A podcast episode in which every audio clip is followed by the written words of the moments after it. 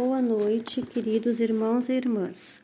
Vamos nos elevar a Deus, pedir ao nosso mentor espiritual que nos ilumine e guie ao entendimento do Evangelho de hoje, que é do capítulo 7. Bem-aventurados os pobres de espírito, instruções dos espíritos, o orgulho e a humildade.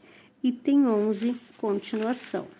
Despertai, meus irmãos, meus amigos, que a voz dos Espíritos atinja os vossos corações. Sede generosos e caridosos sem ostentação. Quer dizer, fazei o bem com humildade, que cada um destrua pouco a pouco os altares erguidos ao orgulho. Numa palavra, sede verdadeiros cristão, cristãos e tereis o reino da verdade. Não duvideis mais da bondade de Deus, quando ela vos dá tantas provas. Viemos preparar os caminhos para o cumprimento das profecias. Quando o Senhor vos der uma manifestação mais radiosa de sua clemência, que o enviado celeste não encontre mais em vós, senão uma grande família. Que vossos corações brandos e humildes sejam dignos de ouvirem a palavra divina, que ele virá vos trazer que o eleito não encontre sobre o teu caminho senão as palmas depositadas pelo vosso retorno ao bem, à caridade, à fraternidade. E então vosso mundo se tornará o paraíso terrestre.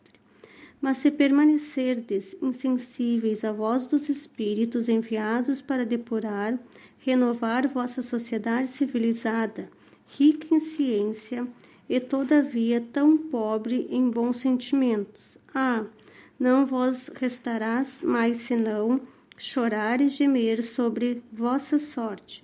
Mas não, não será assim. Retornai a Deus, vosso Pai, e então nós, nós todos que houvermos servidos ao cumprimento da sua vontade, entoaremos o cântico de ação de graças para agradecer ao Senhor a sua inesgotável bondade e para glorificá-lo em todos os séculos dos séculos. Assim seja.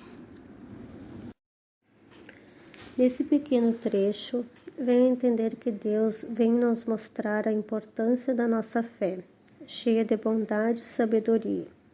Pede para que tenhamos a humildade de enxergar as belas coisas da vida que tenhamos a calma e a paciência nos dias das adversidades da vida terrena, que busquemos na caridade o amor ao próximo, que busquemos ao nosso Pai maior através de preces e orações toda vez que nos sentirmos desorientados, e sejamos sempre desejosos e humildes na busca por um mundo melhor, que sejamos confiantes sem ser arrogantes. Que as nossas escolhas sejam baseadas na fé, com a sabedoria e a humildade, para compreendermos que a vida está mais ligada à fé do que ao conhecimento.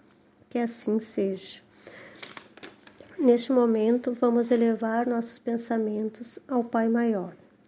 Que as águas que estão nos nossos lares sejam fluidificadas que nelas sejam colocados os remédios que cada um de nós necessita, conforme o seu merecimento. Pedimos também pela paz no mundo, que todos aqueles que se encontram com algum problema, seja ele físico ou espiritual, se, tenham uma boa noite, um pouco de amor, de carinho e de paz. Que assim seja.